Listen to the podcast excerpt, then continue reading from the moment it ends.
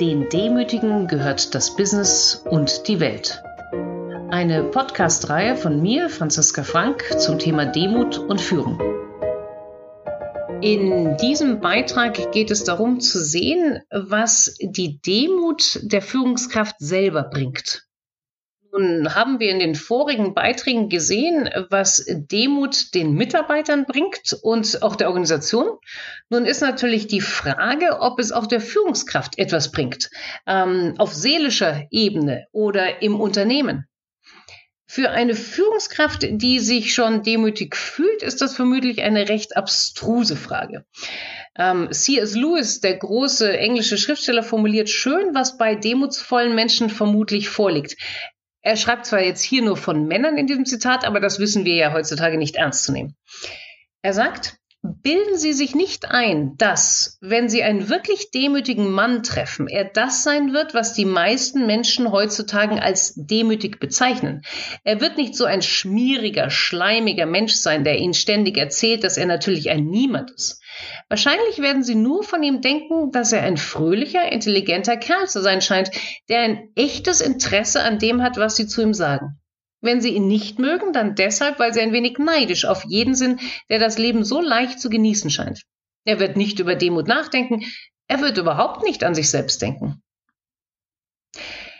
In diesem Zitat wird schon etwas klar. Eine demutsvolle Führungskraft fühlt sich zumeist schon gut, weil sie schätzt, was sie alles um sich hat, weil sie bereit ist zu lernen, das Leben spannend findet und sich daran freut, von vielen interessanten Menschen umgeben zu sein und viele interessante Aufgaben zu haben. Eine Interviewpartnerin drückte das auch für mich erkennbar aus. Sie sagte, ich denke, dass ich wirklich von jedem etwas lernen kann. Und sie war auch im Interview eine der wenigen, die auch Fragen zu mir stellte. Warum ich das mache, woher ich komme, was mein Interesse sei. Dennoch über dieses globale Wohlfühlen, was demutsvolle Führungskräfte vermutlich haben, mag es wichtig sein zu wissen, ob es messbare Effekte gibt, wenn man als Führungskraft Demut in sich kultiviert. Wie man das macht, dazu kommen wir in ein paar Wochen dazu.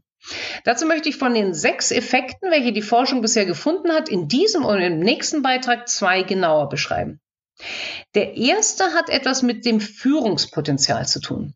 Er geht auf das zurück, was man ja doch so oft liest. Nur Narzissten oder Egozentriker werden befördert, nie jedoch die Demutsvollen. Stimmt das denn wirklich? Leider ist die Forschung noch nicht so weit, dass sie über mehrere Jahre Dutzende von Unternehmen betrachten konnte und wirklich dabei messen konnte, wer wann und wie befördert wurde. Allerdings kann man in Studien natürlich recht leicht erheben, ob bei jemandem Potenzial gesehen wird oder nicht. Die relevante Studie, die ich jetzt hier zitieren möchte, stammt aus dem amerikanischen Militär, in dem man Demut erst einmal nicht vermuten würde. Da sieht man aber mal wieder, wie leicht wir in unseren Vorurteilen gefangen sind. In der Tat steht sogar im Führungshandbuch, das jeder US-Offizier durcharbeiten muss, Folgendes. Erstens, Selbsterkenntnis ermöglicht es Führungskräften, ihre Stärken und Schwächen zu erkennen. Sich ihrer selbst bewusst seiende Führungspersönlichkeiten sind offen für Feedback und fordern dieses aktiv ein. Drittens, Führungskräfte sollen ihre Untergebenen einladen, zu kommentieren, wie die Führungskräfte die Dinge besser hätten machen können. Woher kommt so eine Einstellung, so eine Offenheit? Aus der bitteren Erfahrung, was passiert, wenn Führungskräfte von ihren Untergebenen eben kein Feedback einfordern, nicht zuhören und wenn die Mitarbeiter dann stattdessen mit dem sprichwörtlichen Soldatengehorsam arbeiten. Wen das Thema interessiert, der sollte sich das Buch von Stephen Bungay, The Art of Action, anschauen. In dem beschreibt Bungay sehr spannend, wie Helmut von Moltke die preußische Armee so reformierte, dass sie vom Befehlsgehorsam zur Auftragstaktik umschwenkte. Was zeigt die Auftragstaktik aus? Dass jeder Soldat weiß, was passiert, wenn er seinen Auftrag nicht erfüllt und dass jeder Soldat die Freiheit bekommt, innerhalb gewisser Leitplanken so zu handeln, wie er es für richtig hält. Vom Befehl zum Auftrag. Bangay überträgt in seinem Buch das Ganze natürlich auch auf den Unternehmensalltag und hat dort einen ganzen Schwung an spannender Belege. Auch Jack Welch war übrigens ein großer Fan von Moltke. Der in der preußischen Armee den schönen Spitznamen der große Schweiger trug. Und über ihn sagte man, er sei der Offizier des preußischen Heeres, der in sieben Sprachen zu schweigen versteht. Uneitel war er, demutsvoll gar und hatte mit seiner Auftragstaktik spektakulären Erfolg. Die half dann leider auch der deutschen Armee am Anfang des Zweiten Weltkriegs sehr erfolgreich zu sein. Also auch aus dem Guten kann man Schlechtes schaffen. Zurück zu dieser Studie aus dem US-Militär. Um uns noch einmal daran zu erinnern, wir schauen, ob einer demutsvollen Führungskraft mehr oder weniger Führungspotenzial zugeschrieben wird. Das Setup, 180 hochrangige US-Offiziere werden gebeten, zwei Kandidaten nach deren Potenzial zu beurteilen. Folgende Situation wird ihnen gegeben. Das lese ich jetzt mal vor. Ein Offizier, ein Leutnant, also ein niedriger Offiziersrang, steckt in einer militärischen Trainingsübung. Vieles ist zeitkritisch und vieles geht schief. Der junge Offizier macht einen Schwung Fehler. Manche sind vermeidbar aufgrund der Situation, andere wären dagegen vermeidbar gewesen.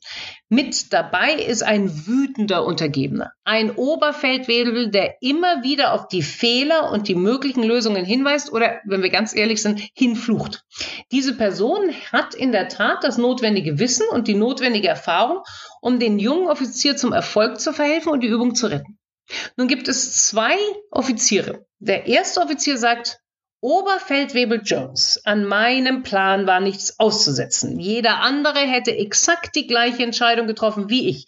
Ich will keinen Ratschlag von Ihnen, wie ich meinen Zug befehligen soll. Holen Sie Ihre Soldaten hierher, lassen Sie sie die Ausrüstung oder Werkzeuge mitbringen, die sie brauchen, um das zu reparieren, und zwar sofort. Ich will von Ihnen nichts weiter hören, bis das Problem gelöst ist. Offizier Nummer zwei sagt, Oberfeldwebel Jones, Sie haben recht. Ich trage die Verantwortung und habe eine schlechte Entscheidung getroffen. Sie haben mehr Erfahrung in Situationen wie diese und ich hätte auf Sie hören sollen. Jetzt habe ich den Kommandanten im Nacken und Sie sind der Einzige, der uns alle aus diesem Schlamassel herausholen kann. Ich bin an diesem Punkt ratlos. Wie müssen wir Ihrer Meinung nach vorgehen, um das Problem zu lösen? Was kann ich tun, um Ihnen und Ihren Soldaten zu helfen, das zu erledigen? Wenn ich diese Situation Teilnehmern schildere, dann kommt ein ganz stereotyper Reflex. Und die meisten sagen, dass sie persönlich natürlich lieber Offizier 2 hätten, aber dass im amerikanischen Militär sicher der Erste befördert würde. Und damit liegen sie grandios falsch. Ganz klar sehen die 180 Offiziere, die diesen Sachverhalt gelesen haben, auch Offizier 2 als erheblich fähiger an und hätten diesen auf jeden Fall befördert. Natürlich kann man ja jetzt sagen, dass das nur eine einzelne Situation ist.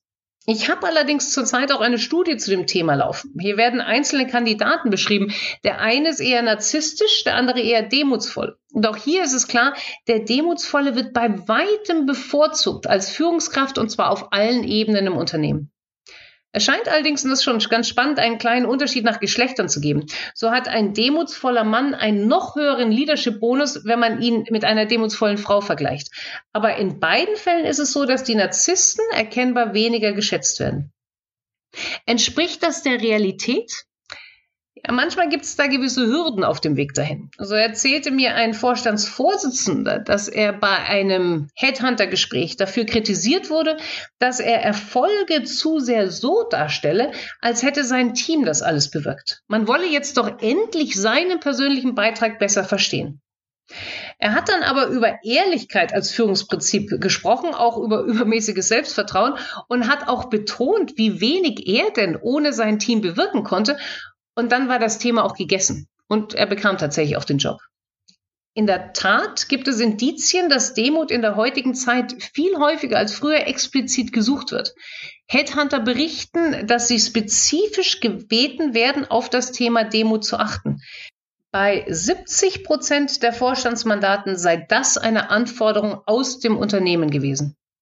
Und ich hatte im Interview einen Vorstand eines Schweizer Unternehmens mit mehr als 1000 Mitarbeitern und der berichtete mir, dass ihm ein halbes Jahr nach seinem Antritt der Headhunter, der ihn rekrutiert hatte, gesagt hätte, man hat sie wegen ihrer Demut eingestellt. Das ist doch mal ein erster schöner Beweis, dass es sich auch für Sie persönlich lohnen kann, Demut in sich zu kultivieren.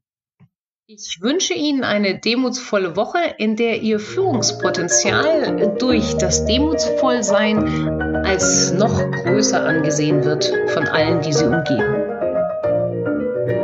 Mehr zum Thema in meinen Blogs und im bei Springer Gabler erschienenen Buch Mit Demut zum Erfolg.